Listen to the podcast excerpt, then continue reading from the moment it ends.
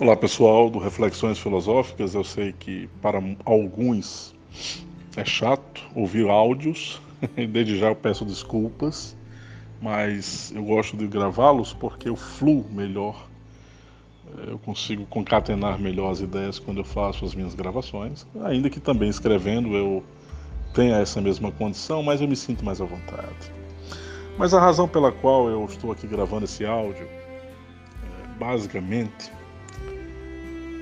tem a ver com, assim, uma percepção do quanto a vida ela tem um valor absurdamente superlativo e do quanto nós somos é, insignificantes diante diante da trama da existência, diante da complexidade que é estar vivo mas não só na forma orgânica de um corpo transitório, né?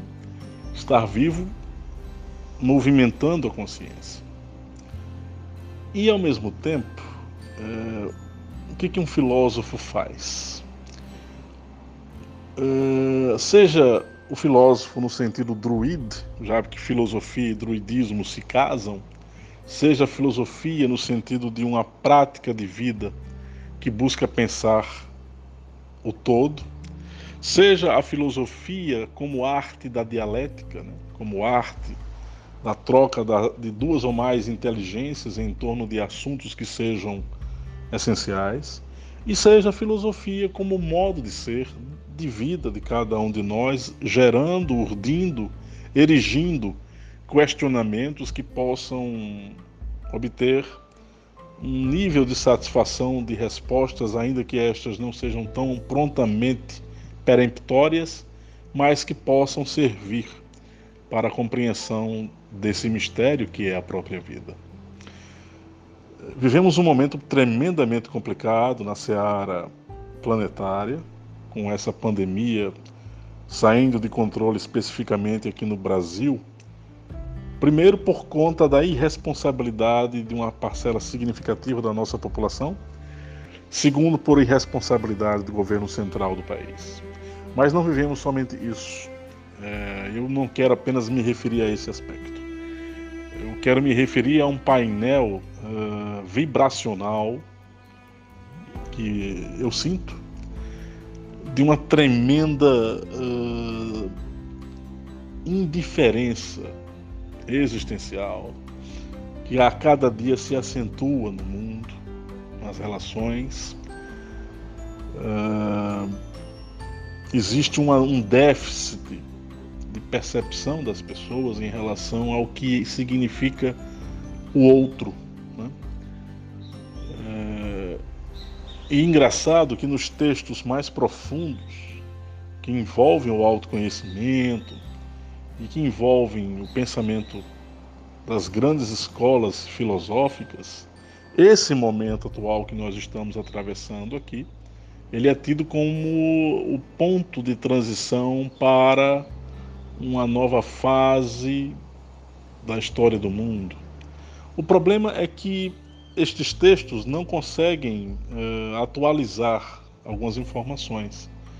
E ainda que exista todo um pano, todo um pano de fundo sobre profecias, sobre vindas de asteroides que poderão colidir com o planeta, tá aí o Apophis, né, em 2026, mudanças climáticas, pandemia, chegada de seres extraterrestres que podem acontecer a qualquer momento, mas uh, a gente precisa pensar num aspecto.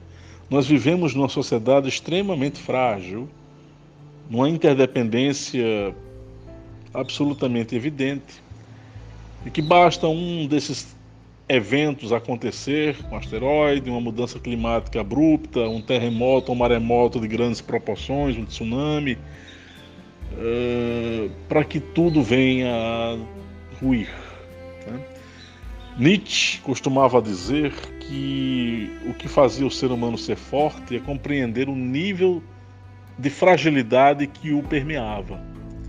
Ou seja, é, Nietzsche, no seu amor fati, amor do destino, né, que é um conceito nietzschiano, asseverava que o ser humano precisa reconhecer toda a sua insignificância para dar significado à existência que ele, uh, que ele flui. Né? Uh, esse elemento é muito importante, porque a gente só pode adquirir isso que se chama de simplicidade existencial se a gente perceber o grau de insignificância que nos rege. Grau de insignificância esse que só pode ser percebido com a percepção para além do, da horizontalidade da vida, ou seja, quando a gente realiza mergulhos na nossa consciência.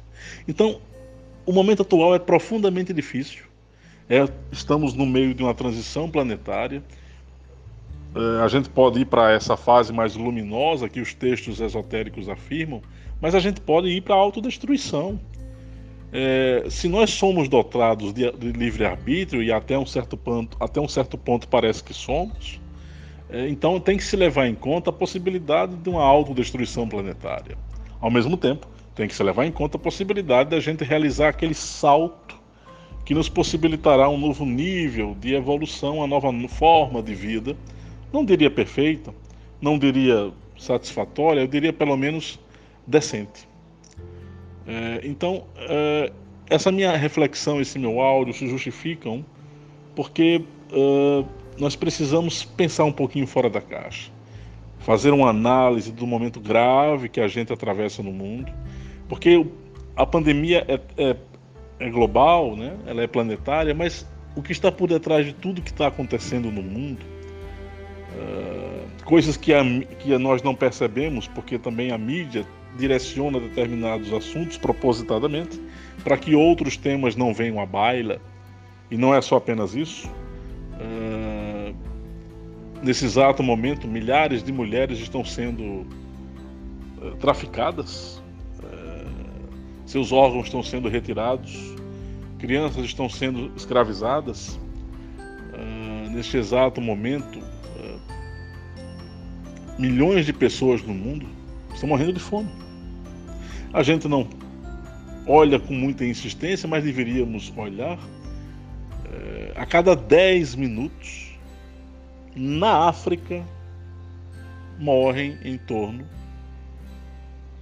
de 100 crianças por inanição, por fome.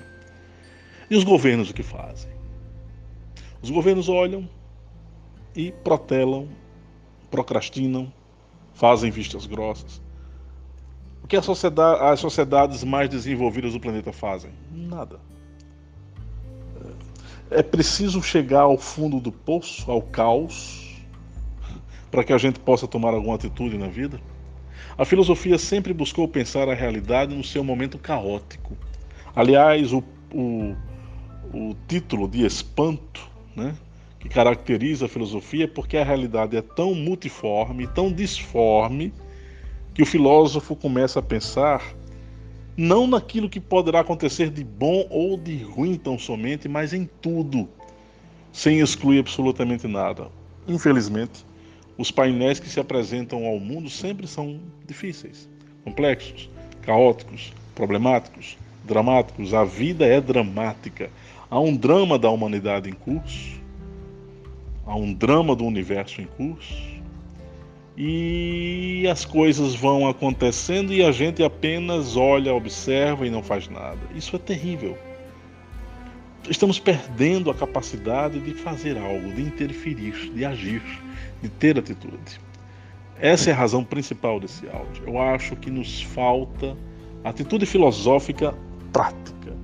Teoria todos nós temos. Eu estou cansado de ler aqui os meus livros e às vezes eu me pego, poxa, como eu sou um imbecil.